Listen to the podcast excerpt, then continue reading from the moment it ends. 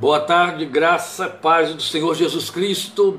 Hoje, a nossa palavra, mensagem desta tarde, aborda este tema que você tem visto aí no nosso, na nossa página do Facebook desde quinta-feira: a alegria do Senhor e a tristeza dos homens. É uma mensagem didática. Por ser uma mensagem didática, é evidente que isso suscita necessidade em algumas pessoas de interagir, de questionar, de fazer algum tipo de pergunta, algum espaço essas perguntas para a tela, achando que eu posso acompanhar, que eu vou responder. Primeiro, eu não tenho como acompanhar. A começar pelo fato de que faço uso de uma tela muito pequena, é a tela do meu celular e então não tenho como acompanhar. De vez em quando eu verifico alguma coisinha, mas não dá para estar interagindo. A interação está fora das nossas lives. Segundo, porque eu não posso responder. Seria falta de respeito para com os demais que participam, que também gostariam de, de, de ter respostas.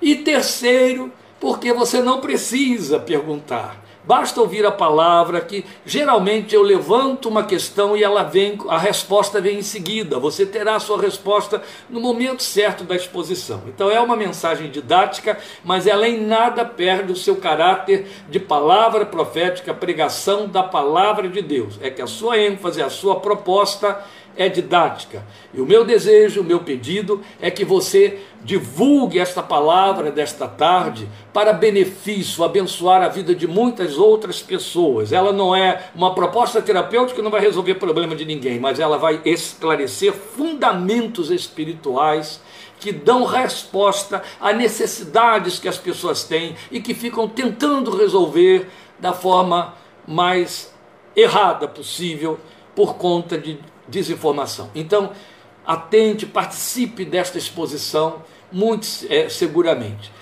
Meus queridos, o nosso tema desta tarde, a alegria do Senhor e a tristeza dos homens, ele está sendo extraído de dois textos que você já deve acompanhar aí na sua Bíblia, por favor, no livro de Provérbios.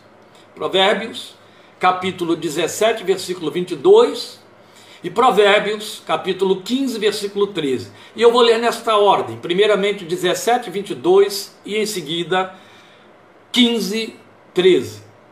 Os dois versículos dizem a mesma coisa, mas um complementa o outro com pequenos detalhes e é onde reside a riqueza da onde podemos extrair o desenvolvimento do nosso tema didático desta tarde. Provérbios 17, 22 diz: O coração alegre é bom remédio, mas o espírito abatido faz secar os ossos. Em seguida, 15, 13 de Provérbios: O coração alegre aformoseia o rosto, mas com a tristeza do coração o espírito se abate. Vamos orar ao Senhor. Pai, eu glorifico o teu santo nome. Alegria e tristeza são dois argumentos ou dois construtos do teu completo domínio. Tu és a fonte de um e a inibição de outro, aleluia. Eu me lembro da tua palavra dizer, numa glorificação ao teu nome, numa exaltação, mas também reconhecimento de uma verdade, que feliz é o povo que conhece o som de festas, porque anda na luz do teu rosto. Na verdade, nós podemos entender este texto de forma bem literal, como sendo o povo que anda na luz do teu rosto é feliz, ou é feliz o povo que conhece o som de festas, porque anda na luz do teu rosto, tu és a razão desta felicidade, a razão porque este povo conhece o som de festas. Desde que a igreja foi inaugurada e estabelecida na terra, meu Deus, conforme está registrado em Atos 2, a tônica da identidade da igreja, da manifestação visibilizada da igreja para o mundo, para o público, foi alegria, verdadeira, verdadeiro êxtase, como Atos 12 mostra para nós. A alegria do Senhor no coração dos crentes. A igreja é formada por um povo que canta, que louva, que celebra teu nome. O povo que é constituído por gente feliz pelo fato de que o Espírito de Deus habita em seus corações. É evidente que isso não impede tristezas. Se impedisse tristeza, a tua palavra não teria lugar para nos dizer que devemos chorar com os que choram. Mas glória ao teu santo nome. porque a nossa tristeza também é administrada por ti. Tem compaixão deste mundo que vive uma falsa alegria, porque na verdade subside, subsiste debaixo do manto da tristeza, da qual nem se dá conta ou da qual tenta fugir. Meu Deus, conduze-nos pelo teu espírito, o espírito cujo fruto é alegria em nossos corações, na meditação desta tarde. Permite que ela seja eficaz, como palavra de Deus, seja mais penetrante do que qualquer espada de dois gumes e vá até a divisão de alma e espírito, mente e coração juntas e medulas, conforme ela mesma se autoproclama, e assim nos ensine, e assim nos edifique, e assim, meu Deus, nos encaminhe e nos adestre, para que nós possamos trilhar pelas vias na qual de fato as tuas bênçãos possam fluir sem filtros e sem impedimentos na nossa carreira cristã. Nós te rogamos, ensina-nos. Serve-te deste tempo e desta palavra para nosso ensino e edificação na fé que há em Cristo Jesus, o Senhor. Em nome dele oramos, rogando que a tua bênção repouse sobre cada vida que estará participando agora e os que estarão participando a seguir. Em nome de Cristo oramos e te agradecemos. Aleluia. Amém. A alegria do Senhor e a tristeza dos homens e a verdade reside exatamente nessa, nessa forma, na construção desta formulação da fraseologia: alegria do Senhor e tristeza dos homens. Porque ao Senhor pertence essa alegria. Daí os textos que nós lemos, Provérbios 17, 22, lembrando mais uma vez, Provérbios 15, 13. O coração alegre é bom remédio, mas o espírito abatido faz secar os ossos. O coração alegre formoseia o rosto, mas com a tristeza do coração o espírito se abate foi o que você ouviu, foi a leitura que nós fizemos. E é fato. E esses dois textos são da mesma pena, Salomão os produziu. Um serve de reforço ao outro nas suas máximas. Veja bem, os dois falam dos benefícios da alegria, embelezamento e cura, terapia, mostrando que a alegria é um instrumento terapêutico.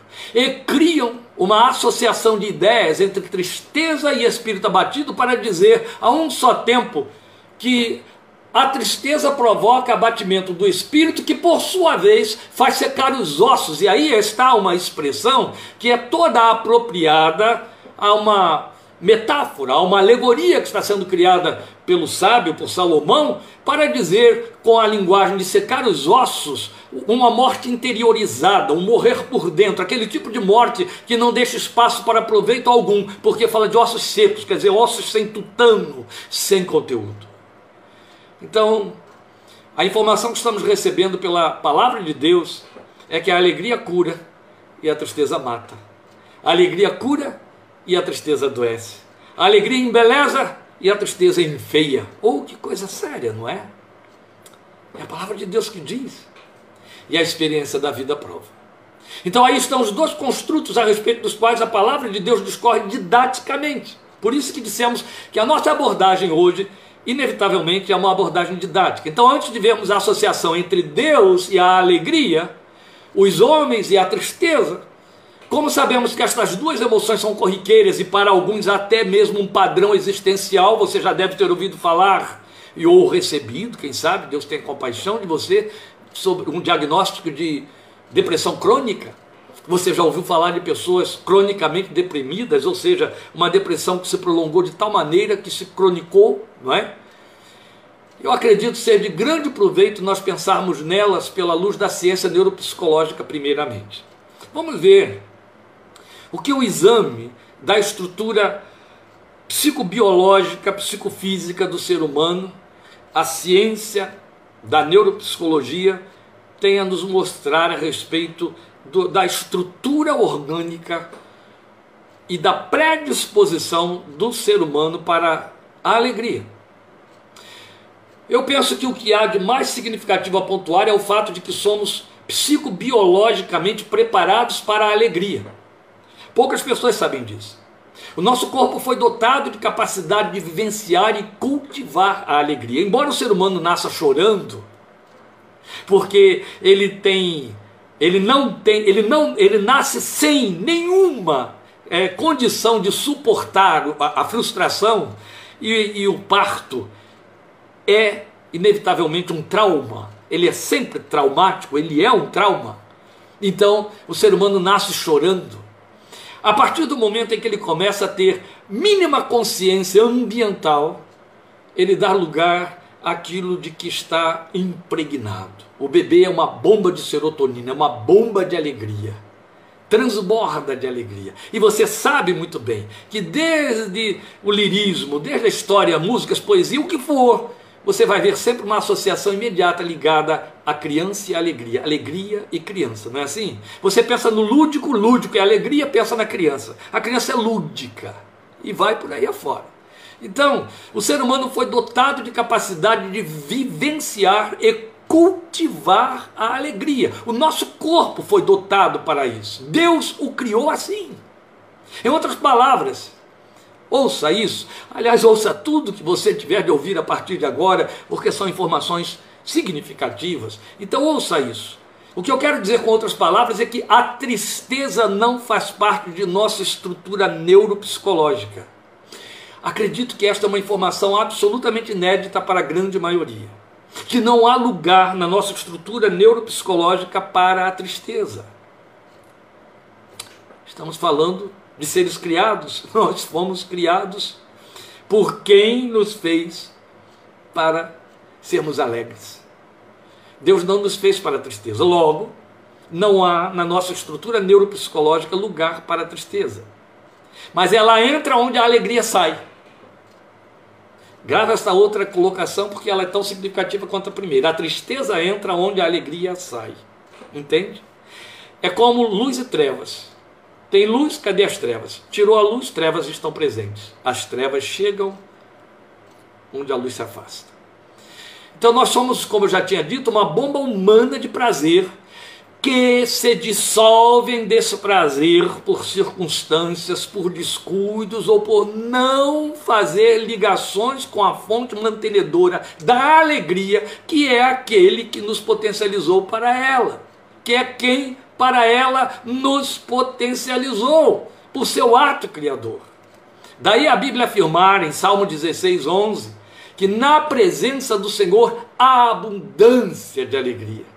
Isso fica melhor colocado na nova versão internacional de que eu faço uso sempre. O Salmo 16, 11, na nova versão internacional, diz assim: Tu me farás conhecer a vereda da vida, a alegria plena da tua presença, eterno prazer à tua direita. Gente, presta atenção. A nova versão internacional tornou isso muito elucidado quando põe uma vírgula depois de vereda da vida. Entende? Tu me farás ver a vereda da vida, vírgula. O que é a vereda da vida? Ou seja, qual é o caminho para vivermos que Deus preparou? Tu me farás ver a vereda da vida, a alegria plena da tua presença, eterno prazer à tua direita. De acordo com Davi no Salmo 16, 11, esta é a vereda da vida. Este é o caminho traçado por Deus para nós trilharmos. Daí não ser nada novo nem admirável nós dizermos que fomos potencializados, criados e neuropsicologicamente trabalhados para vivermos a alegria para termos dela o melhor proveito. Então, com isso, a revelação da palavra de Deus nos comunica uma verdade fundamental. O fato de que a alegria para a qual o nosso corpo foi preparado no ato criador é antes de um sentimento ou estado mental, uma realização espiritual e somente assim é eficaz. É o que você desdobra tranquilamente de Salmo 16, 11 e também de Neemias 8, 10, que várias pessoas já estão citando aí na tela. Eu estou vendo a alegria do Senhor é a nossa força. Para falar de uma alegria que procede dele, ele é a fonte da verdadeira alegria.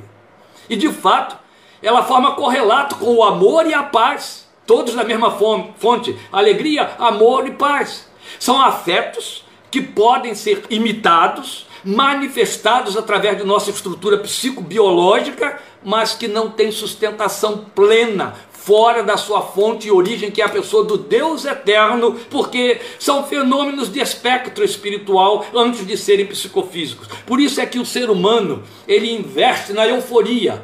Ele investe na euforia porque a alegria pura e simplesmente, aquela, aquele estado de ser benéfico e pleno, não satisfaz mais. Ele está com seus canais nicotínicos por onde nós reagimos no cérebro, impregnado de estímulos, estímulos, ele precisa cada vez de maiores estímulos. É por isso que os homens os estimulam através de álcool e precisam de cada vez mais doses de álcool, álcools mais elevados, ou associar outra, outros ingredientes para superestimulá-los, porque o homem, na sua forma natural, tenta fazer correlatos a estes afetos que têm procedência em Deus.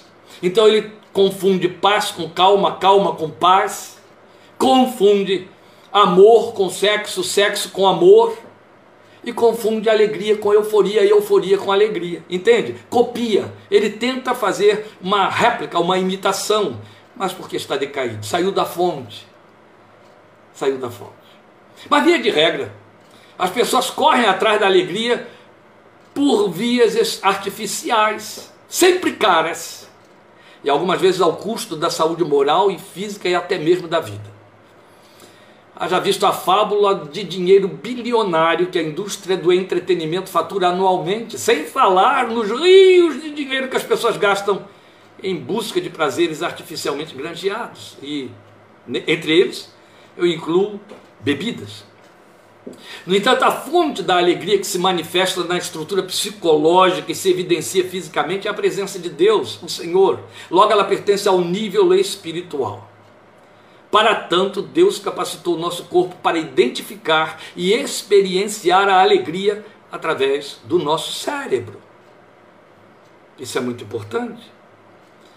Posto isto, que somos preparados como uma bomba de alegria, eu estou falando bomba, é aquele aquele confeito de padaria, você deve lembrar muito bem, bomba de chocolate, bomba de creme, lembra? Bomba de baunilha, é a isso que eu estou me referindo quando eu falo de bomba. Nós somos preparados então como uma bomba de alegria e que a tristeza só entra onde a alegria não mais está, foi isso que nós colocamos aqui. Mediante isso, nós devemos provar esse argumento cientificamente. Então veja, somos dotados de neurotransmissores responsáveis pela alegria. E aí eu estou falando do nosso, da nossa estrutura psicobiológica, psicofísica. Dotados, eu disse que nós fomos potencializados por Deus para experimentarmos a alegria, para reagirmos a este estímulo e da melhor maneira possível. Então Deus nos capacitou com neurotransmissores que são responsáveis pela alegria, sensação de bem-estar e de prazer. Se eles são estimulados em excesso, como eu acabei de dizer, eles nos levam ao êxtase ou à euforia. O nosso cérebro se alimenta de dezenas e dezenas de neurotransmissores, além de outros mais, e eles são responsáveis por essas sensações referidas. Mas no que diz respeito à alegria e aquilo que é de, de, de mais imediato alcance, bastam nos pontuar os quatro principais neurotransmissores que são de conhecimento geral conhecidos como serotonina, endorfina, dopamina e oxitocina. Todos eles têm a mesma terminação, né? Ina, ina, ina, serotonina, endorfina, dopamina, oxitocina. Quero deixar claro aqui que não são apenas estes quatro. Esses são o carro-chefe, os quatro primeiros, que são os, os imediatamente estimulados através de, de remédios que os psiquiatras recomendam e por aí vai. Todos eles, então, assemelhados na, na forma de, de, de, de se dizer, mas na verdade, bem diferentes na sua forma de se manifestar. Vamos começar pela serotonina. A serotonina ela é conhecida como neurotransmissor do bem-estar. E a produção da serotonina, e a gente costuma dizer que a criança nasce como uma bomba de serotonina, a produção da serotonina é estimulada sempre que alguém faz algo de que gosta ou quando recebe elogios, a serotonina então encharca os, os canais de ligação entre os neurônios, chamados sinapses, e a pessoa fica eufórica e fica alegrinha, fica satisfeita. Bem-estar. Ela é facilmente encontrada em açúcar, coitados dos gordos, não é? Chocolate, outras delícias. Isso aí tem bombinhas mesmo de fato de serotoninas. Favorece o bom humor, leva ao relaxamento. Então a serotonina faz muito bem. Sempre que alguém se organiza para tirar férias, para algum, algum prazer lúdico, para qualquer atividade prazerosa, o cérebro começa antecipadamente a produzir mais serotonina para predispor o organismo para esses momentos especiais. Isso é saudável. A diminuição da circulação de serotonina no organismo leva a sentimentos de menos-valia, de solidão e até de depressão. Por isso que sintetizada a serotonina na forma de sertralina é receitada pelos psiquiatras para ajudar a oferecer resistência às depressões, aos pânicos, ao estresse, à ansiedade, por aí vai. Depois nós temos a endorfina, é, é o segundo neurotransmissor que a gente quer pontuar aqui, que atua na neutralização das dores físicas. É como um analgésico natural. Alguém chegou a dizer, é a morfina do corpo. Não precisamos chegar a tanto. Mas é um analgésico natural, o cérebro produz e você precisa dele para poder manter o seu bem-estar, para anular pequenas dores. Né? Algumas pessoas são tão sensíveis à algia que correm para tomar bloqueadores e, e de pirona e outros mais ao menor sinal de dor, dor de cabeça, dor muscular em algum tipo de lugar. Por causa da endorfina, as atividades físicas sempre contribuem para o aumento da circulação dela, que atua para compensar as dores dos esforços. Essa é a razão porque algumas pessoas desenvolvem muito prazer nas academias, alguns até ficam viciados nisso, viciados de tal maneira que a psiquiatria já cunhou nos dias de hoje uma doença chamada vigoroxia. São aquelas pessoas que ah, investem tanto na musculação, tanto, tanto, tanto, que não conseguem mais pensar e fazer outra coisa não sei, em, em, torno disso e se, se contemplam no espelho todo dia para ver se os músculos aumentaram mais e se medem, etc. Isso é uma doença, vira uma doença. E por que, que elas se viciam? Elas se viciam, criam um condicionamento que não é mecânico, elas criam um condicionamento por causa do excesso de prazer. O organismo joga endorfina, endorfina, endorfina por conta do, do excesso de exercícios e aí ela quer cada vez mais exercício para manter aquilo cada vez mais. Pergunte a uma criança se entre um quibe e um bombom, o que, que ela prefere? Ela vai dizer, eu quero bombom porque ela quer manter o seu nível de serotonina, o que o quibe não dá. Entende? Isso serve também para aqueles que estão viciados no, na, na, nas academias. Eles estão superproduzindo endorfinas e se tornaram dependentes dela, de certa forma, nem se deram conta disso. Com isso, não estou dizendo que praticar exercícios físicos e ir para academias é negativo, é errado, pelo amor de Deus, gente. Estou falando com pessoas inteligentes onde o Espírito de Deus habita. Eu estou falando dos excessos. Em tudo, o excesso é negativo. Mas eu estou explicando para você que a endorfina neutraliza dores físicas e por isso promove prazer, promove bem-estar. E quanto mais exercício físico você faz, mais endorfina seu organismo produz, então mais bem-estar você tem. Daí essa cadeia em que algumas pessoas acabam é, é, ficando presas, ficando é, é, condicionadas. Né? Se a pessoa come alimentos picantes, olha que coisa interessante, a endorfina se derrama também nas sinapses neuronais para levar à analgesia. Por isso é que alguns têm muito prazer em comer comida picante botar muita pimenta, esmagar pimenta no copo. Vai procurar os bolivianos lá do altiplano, os bolivianos que estão lá em cima, na região de La Paz, e eles são viciados em arri. Quando eles comem o arri, que é uma pimenta que eles nem deixam o estrangeiro comer, os olhos ficam afogueados, a pele vermelha, chega a dar é, é, é, edemas no rosto, e eles ficam felizes, prazerosos. Dê a eles uma comida sem arri para ver se eles sentem nela algum prazer o organismo se encharca de endorfina para neutralizar o tremendo desconforto que desce pela língua, esôfago e vai ocupando a mucosa do estômago, depois desce para o intestino e por aí vai. Olha que coisa, não é? Mas é. Você percebe, as pessoas correm para excessos, excessos, e não sabem que estão correndo para excessos, porque elas estão querendo diminuir o quê? A entrada da tristeza, do desconforto, do mal-estar, tudo aquilo que pode estar ligado diretamente à, à tristeza. Aquilo que for antítese do prazer, aquilo que for antítese da alegria, pertence ao campo da tristeza. Entendeu? É bem interessante, mas é por aí que vai. Agora, há uma outra informação a respeito da endorfina que vai te surpreender um pouco: é que a tristeza sem compromisso também favorece na produção da endorfina, é uma defesa do nosso organismo também. do nosso cérebro. É, por exemplo, quando eu falo de tristeza sem compromisso, é como assistir dramas teatralizados que provocam lágrimas. Tem gente também que se vicia nisso. A endorfina sempre produz um sentimento de compensação para a dor. E aí até é recomendado por alguns é, é, terapeutas que algumas pessoas, é, de vez em quando, deem um pouco de espaço aos abatimentos, aquelas dores, assistindo peças teatrais, lendo romances que apelam para a tristeza, porque isso vai liberar mais endorfina no seu organismo. Não é interessante? É claro que é interessante. Tudo isso aqui é muito interessante. Em terceiro lugar, nós temos a dopamina, que é um estimulante natural para a busca de conquistas, ela joga para frente. A dopamina anima o corpo na direção a uma realização positiva, ela eleva o tônus da disposição mental. É altamente favorável ao combate do estresse, do desânimo. Facilita a concentração do pensamento, a capacidade de análise.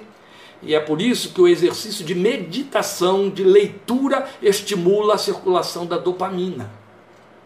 Quanto mais você medita, mais analisa o texto, e aí estamos falando da palavra de Deus, o centro da alegria, mais dopamina você produz, mais tônus de ânimo para viver, mais baixa para o estresse você granjeia para se fortalecer.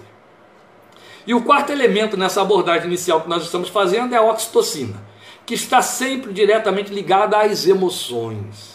As emoções afáveis, e ela pode ser estimulada por abraço, por um olhar carinhoso, por palavras afetivas que chegam aos ouvidos. O cérebro produz oxitocina, que deixa você afável, meloso, como algumas pessoas dizem, não é? Não é bonito? Isso é bom. Isso é muito bom. Receba e dê afabilidade, elogie, e você estará produzindo é, é, oxitocina no organismo do, da, do seu parceiro, do seu amigo, do seu filho, do seu cônjuge. Entende?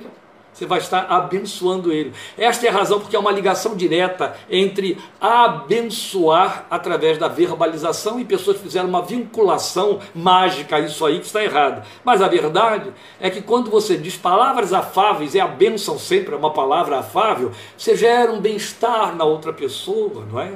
Os que estão habituados a ouvirem palavras proféticas, a procurarem palavras proféticas, eles absorvem muito aquele tipo de palavra que mostra Deus muito bem intencionado a respeito da pessoa, então ela se sente apaziguada quanto às suas culpas, quanto aos seus pecados ou, e falsas culpas, e um bem-estar extraordinário, ama aquela reunião, até acaba idolatrando o profeta. Mas por quê? Porque a oxitocina explodiu dentro dela, trazendo aquela melosidade, aquela afetividade gostosa, que é a emoção benéfica, a emoção que fortalece, que abre lugar para a alegria.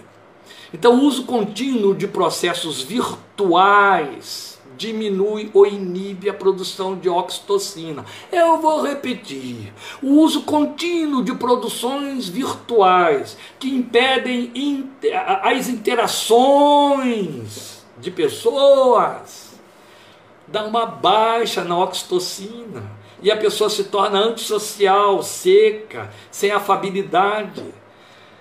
Eu tomei um choque não faz muito tempo quando vi um crente reagir com uma frieza total a uma trágica notícia que eu lhe levei e me causou um impacto, um escândalo muito grande, porque eu falei, da onde que veio tamanho endurecimento de coração que me escandalizou dessa maneira? Mas essa pessoa é viciada em processos virtuais, interrelações cortadas, oxitocina em baixa. Triste, não é? Como é triste. Você percebe que com esses neurotransmissores Deus potencializou você para viver melhor e ser o melhor crente, ser uma melhor oferta de vivência, melhor oferta vivencial para quem está no seu entorno. Olha só, o crente que tem toda essa produção sendo feita e estimulada na região espiritual e não por processos químicos, ele é a melhor proposta de vida onde ele estiver, para quem ele se apresentar. Isso é muito importante. Até mesmo brincar com animais de estimação ajuda a aumentar a oxitocina e tornar o comportamento mais leve, mais afável. A sociedade de hoje que se trancafia dentro de apartamentos e por isso mesmo tem que abolir essas vivências, essas coisinhas que fazem parte da ternura da vida, vai se embrutecendo sem se dar conta. São os efeitos das nossas não percepções, a falta de observação daquilo que seria natural no plano de Deus para nós. Bem, falamos aí então dessa predisposição para a alegria com que Deus nos potencializou. E agora temos de falar da tristeza, porque consideramos aí a alegria do Senhor, a qual, qual a cujo enfoque voltaremos, e falamos de tristeza dos homens. Então agora vamos falar na tristeza. Então, no tocante à tristeza, nós sabemos que ela é o sentimento que provoca empatia e ao mesmo tempo evitação. Quando você tem bastante oxitocina atuando em você, você é empático para com aquele que está triste. Quando a oxitocina está em baixa, você faz evitação da pessoa que está triste. Não há vivência pior do que com o depressivo. E as pessoas procuram evitar o depressivo e destroem o depressivo quando chegam para o pobre coitado ou a pobre coitada e ficam dizendo: sai dessa, você é melhor do que isso, Deus te ama, você não dê atenção a essas coisas, mude isso, mude de roupa, faz isso, vai para a rua. Faz... Você destrói o depressivo quando faz isso, porque você não está sendo nada empático, sem saber o que você está fazendo é uma evitação. Você tem medo de que aquela tristeza te contagie e então quer se livrar da, da tristeza com o pacote e tudo. Você entendeu? E aí você muito bem intencionado, mas essas boas intenções elas apresentam-se às vezes até através de um copo de álcool. Muito bem intencionado, o que você está fazendo é tentando levantar a pessoa de lá, não, você está se protegendo de não cair no mesmo fosso, porque a sua oxitocina está baixa. Porque na verdade, o trato com o depressivo e a depressão é misericórdia, é empatia, é, é o chorar com os que choram, é se colocar junto. Você o levanta quando desce no poço onde ele está e lá de dentro você o ajuda a ler e ver as suas circunstâncias. Primeiro que você se torna a companhia na depressão dele, aí você o tira lá de dentro. Eita, vamos para frente porque a coisa pode ficar pesada, não é? Mas é importante que você atente para isso aí. Não podemos, no entanto, confundir tristeza com depressão, porque a depressão é a patologização da tristeza.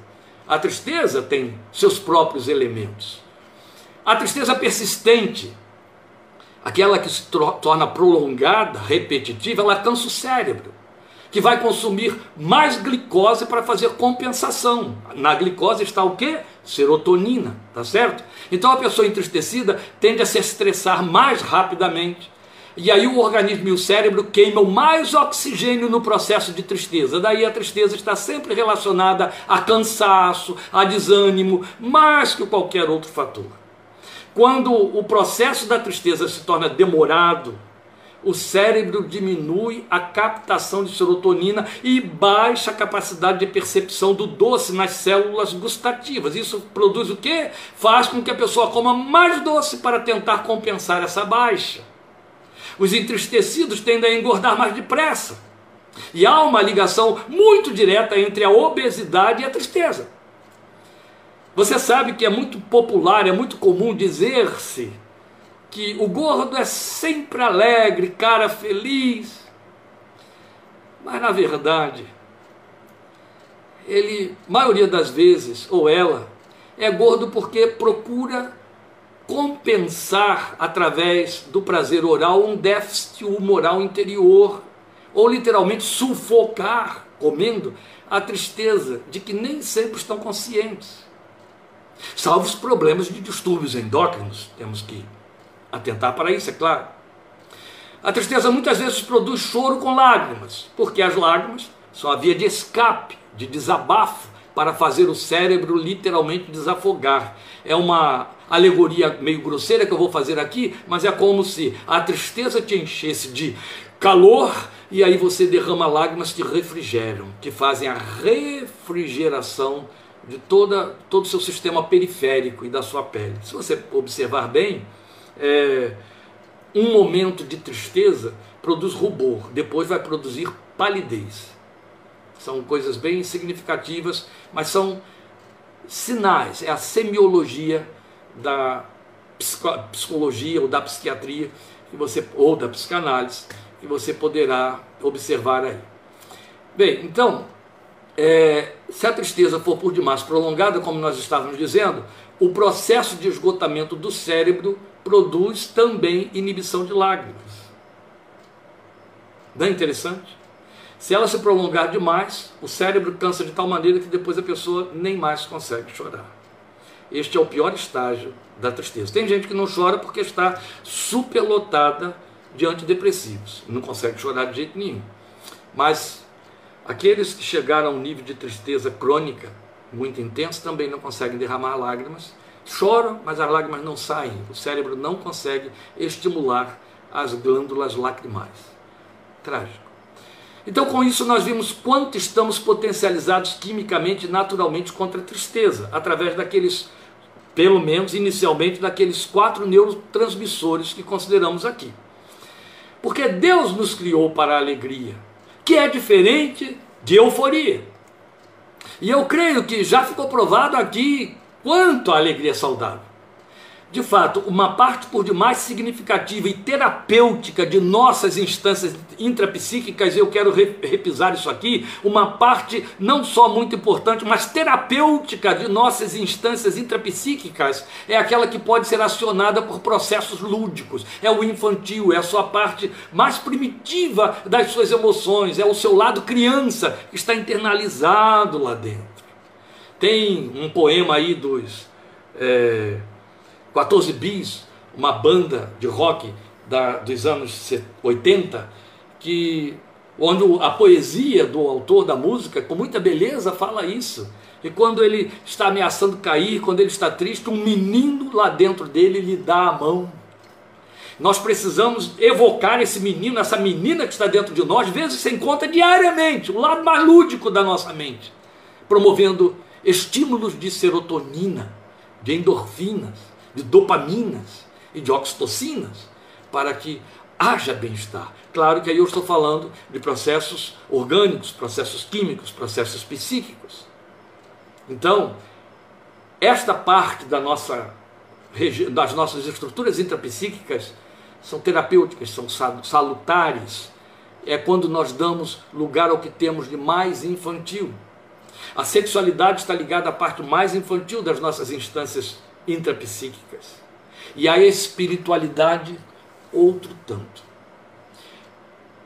A sexualidade precisa ser dosada com uma mentalidade adulta e outro tanto a espiritualidade. Nós liberamos assim neurotransmissores do prazer que curam. E eu não estou tendo dificuldade aqui alguma em usar a força desse verbo. Curam. Mas nós vimos Naqueles textos lidos de Provérbios 17 e 22, naquela ordem, de Provérbios 15 e 13, que há uma antítese para a alegria, que é a tristeza. Davi já tinha nos mostrado no Salmo 16, 11, que eu citei aqui, que a presença do Senhor produz alegria. Jesus deixou claro que os anjos revelam alegria no céu. E outro tanto, ele, o Senhor Jesus, se encheu de gozo no Espírito, a Bíblia diz, alegria espiritual pelo Espírito de Deus, quando os discípulos voltaram trazendo o relatório daquela primeira missão na qual ele os enviou. Quando a igreja experimentou a efusão do Espírito Santo em Atos, eu citei isso na oração inicial aqui de nossa meditação, no dia de Pentecostes, está lá no livro de Atos, capítulo 2, em que o Espírito de Deus desceu sobre os discípulos reunidos em Jerusalém, o resultado foi um estado coletivo de êxtase que levou os observadores ignorantes até mesmo a confundir e a achar que todos eles estivessem embriagados, ainda que se escandalizassem por ser aquela hora da manhã e porque, porque também havia mulheres entre eles, não é? Não só os homens. E isso, por sua vez, favoreceu aquele jogo de ideias de que Paulo se serve quando ele escreve em Efésios 5,18, nos exortando a nos enchermos do Espírito em lugar de nos embriagarmos.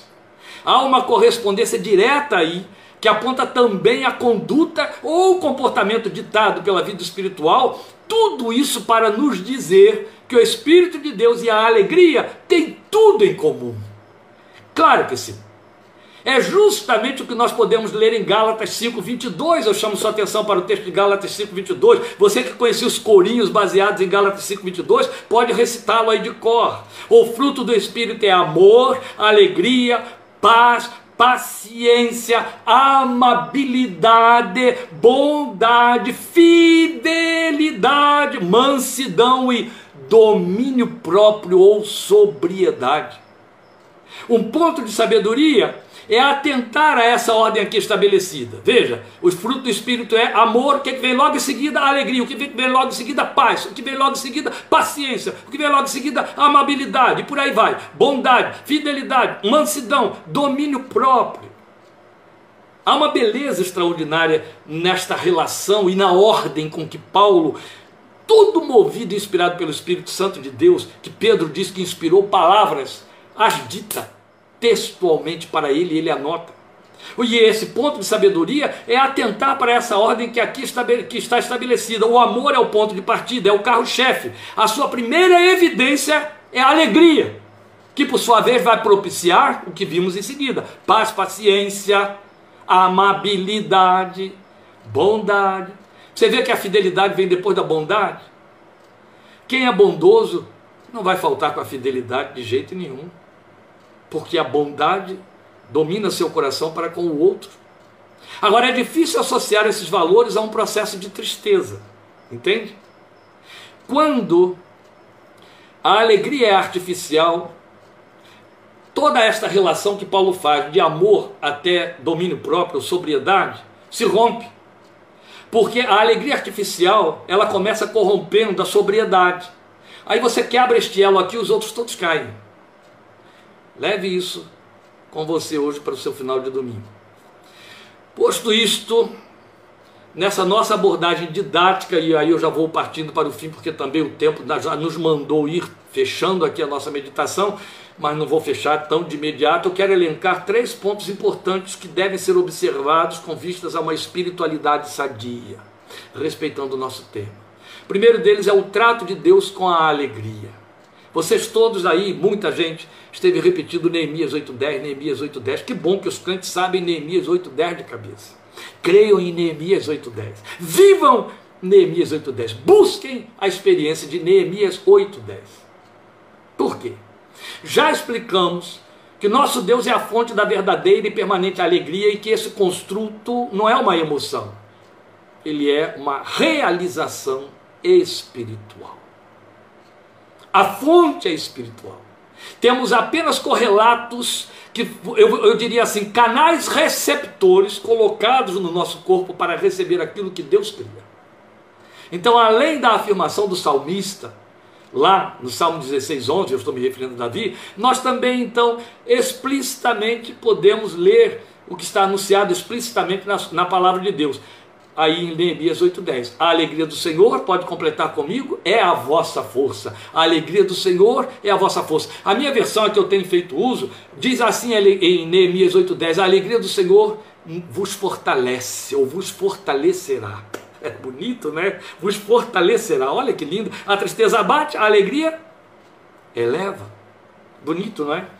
Eu quero reforçar isso aí com outro texto que eu vou ler aqui para você, ele está em Provérbios também. Provérbios é, é o livro que trabalha com esses construtos, alegria e tristeza. Provérbios 18, 14. O texto da palavra de Deus diz assim: O espírito do homem o sustenta na doença. Prestou atenção? O espírito do homem o sustenta na doença, mas o espírito deprimido, quem o levantará? Aqui a palavra espírito está sendo usada para falar da alma, nefesh. É uma palavra hebraica muito apropriada para fazer essa diferenciação. Se o espírito do homem o sustenta na doença, mas a alma estiver deprimida, ele perde sustentação. Que coisa séria, não é? Meus amados, a fonte da alegria é Deus nosso Senhor. Não é a Disney, não é Beto Carreiro, não é a Rede Globo de televisão, não é, tá entendendo? Não é SBT, não é Netflix, não é não são os parques de diversões, não são as salas de cinema, não são as rodas de samba, não são os pancadãos, não.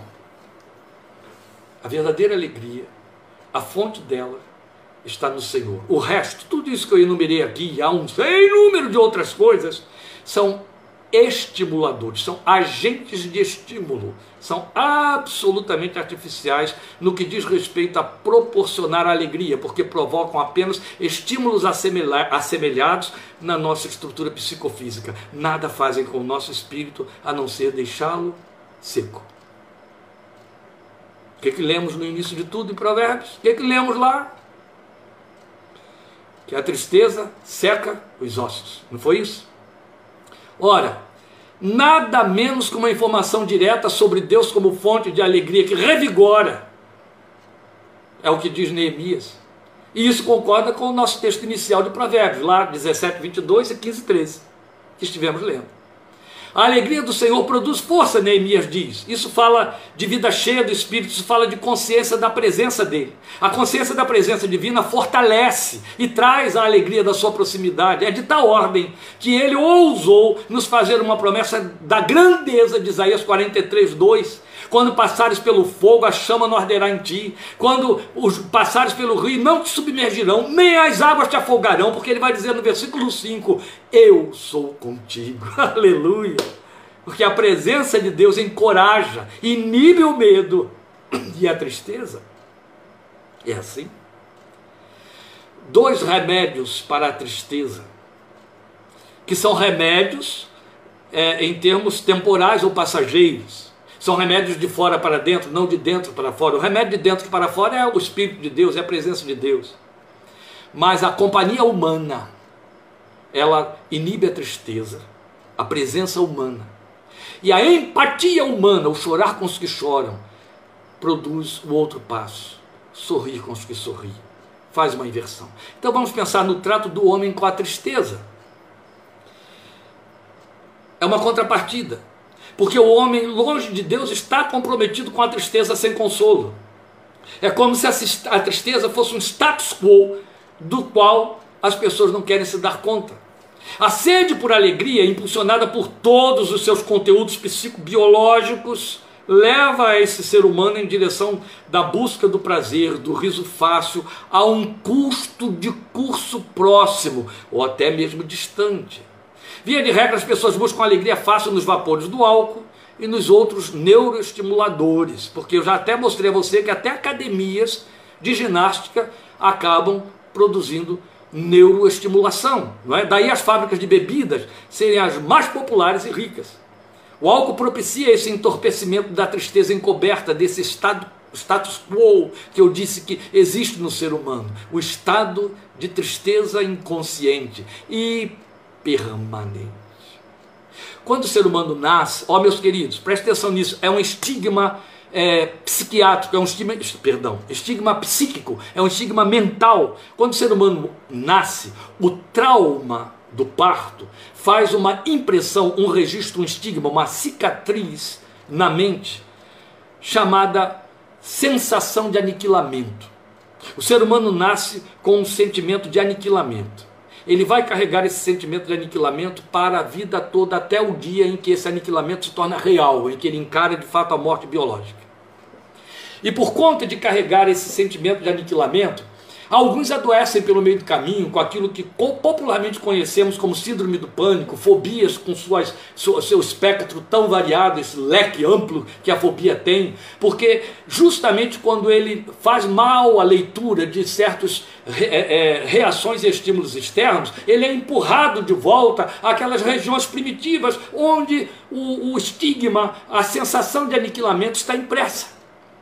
E ele então revive ou reproduz, através de elementos até químicos, a sensação de aniquilamento que acompanhou o parto. Sempre que a pessoa entra em pânico, sempre que a pessoa recebe um estímulo de pavor, ela sai em fuga. E a dopamina trabalha para levá-la a sair em fuga. Também é, é, é, as, as, as suprarrenais produzem aí hormônios valiosos. Ah, a, a, adrenalina, a noradrenalina, para fazer você entrar em rota de fuga, se proteger. O organismo está todo preparado para isso, mas exatamente porque aquele estímulo violento, aquele grito de pavor, provocou dentro de você uma regressão às instâncias intrapsíquicas inconscientes do pânico de ser aniquilado, que foi o que o parto lhe deu. Nunca esqueça que o parto é fruto de maldição. E pastor, que coisa horrível que você falou. Com dores darás a luz. Deus disse para Eva. O, o fruto do parto é a mais extraordinária bênção da vida. Trazer uma criança à luz. O processo do parto é um processo de dor porque atende a uma maldição impressa por Deus. E aí ele tem suas consequências. Não apenas o sofrimento da mãe no ato de dar à luz, mas do neonato que passa por ele e recebe impressões psíquicas imorredoras, elas vão ser apenas compensadas ao longo da existência. Por isso que nós estamos dizendo aqui, sem medo de errar, mesmo porque falamos de um, um, um plano de observação pastoral e psicológica, terapêutica, de que nos vapores do álcool e nos outros, dos outros neuroestimuladores, as pessoas vão buscar compensação dessas sensações inconscientes, desse status quo de tristeza, a tristeza encoberta, de que nem sempre se dá conta. O álcool propicia isso, esse entorpecimento de tristeza encoberta que o indivíduo precisa manter inconsciente, porque não tem capacidade de tra tratar com ela. Como eu lhe disse, ela lhe afigura da sua forma primitiva um aniquilamento. Quem suporta isso? Então é como se ele se sentisse sem saber que não tem competência para suportar a tristeza sem sucumbir, sem ser aniquilado, e daí manter sempre seus canais nicotínicos, que são as, as áreas do cérebro que recebem esses estímulos para produzir prazer, trazer resposta de prazer, encharcados de álcool, literalmente entorpecidos. Eis a razão porque o indivíduo que bebe diariamente ele se torna intratável ou de difícil trato quando está sóbrio. A melhor maneira de se aproximar dele é oferecendo-lhe um copo com seu espírito de estímulo cerebral, que é o álcool. Na abstenção, ele é intratável. Por baixo, insuportável. A realidade da tristeza nas vicissitudes da vida leva à elaboração do falso programa de negacionismo, do fingimento com seu alto custo como a alegria apenas enzimática, apenas através desses neurotransmissores, é de curto fôlego, porque a sua fonte não é eterna nem transcendental, é física, mantê-la é custoso. Se o ônus não vem via mercado, vem pela via dos resultados dos desgastes e lesões contratadas na alma, no corpo, nos relacionamentos. O ser humano não sabe lidar com a tristeza porque não foi preparado para ela. Foi assim que começamos e é assim que estamos terminando. No entanto, a tristeza que a observação da vida produz, aquela que você sente quando você ouve falar das tragédias no Haiti, por exemplo, gera bom senso, promove mudanças ou a busca por essas mudanças.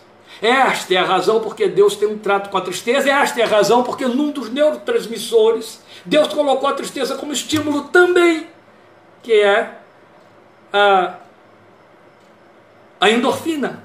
Lembra que falamos isso? Falei das pimentas, das comidas picantes, das peças teatrais. Olha só, sabedoria divina. Então, em último lugar, terceiro ponto aqui a considerar é a resposta de Deus para a tristeza. Nós somos informados de que Deus opera uma certa medida necessária de tristeza do coração do homem. É a Bíblia que nos informa isso. É uma tristeza que ele administra, entende? Então fica tudo bem. Essa tristeza é santa e benéfica porque move as vidas ao autoexame, ao arrependimento e à empatia. A tristeza, segundo Deus, veja, ela, ela, ela tem muito a ver com a oxitocina, lembra que falamos isso agora mesmo, há pouco?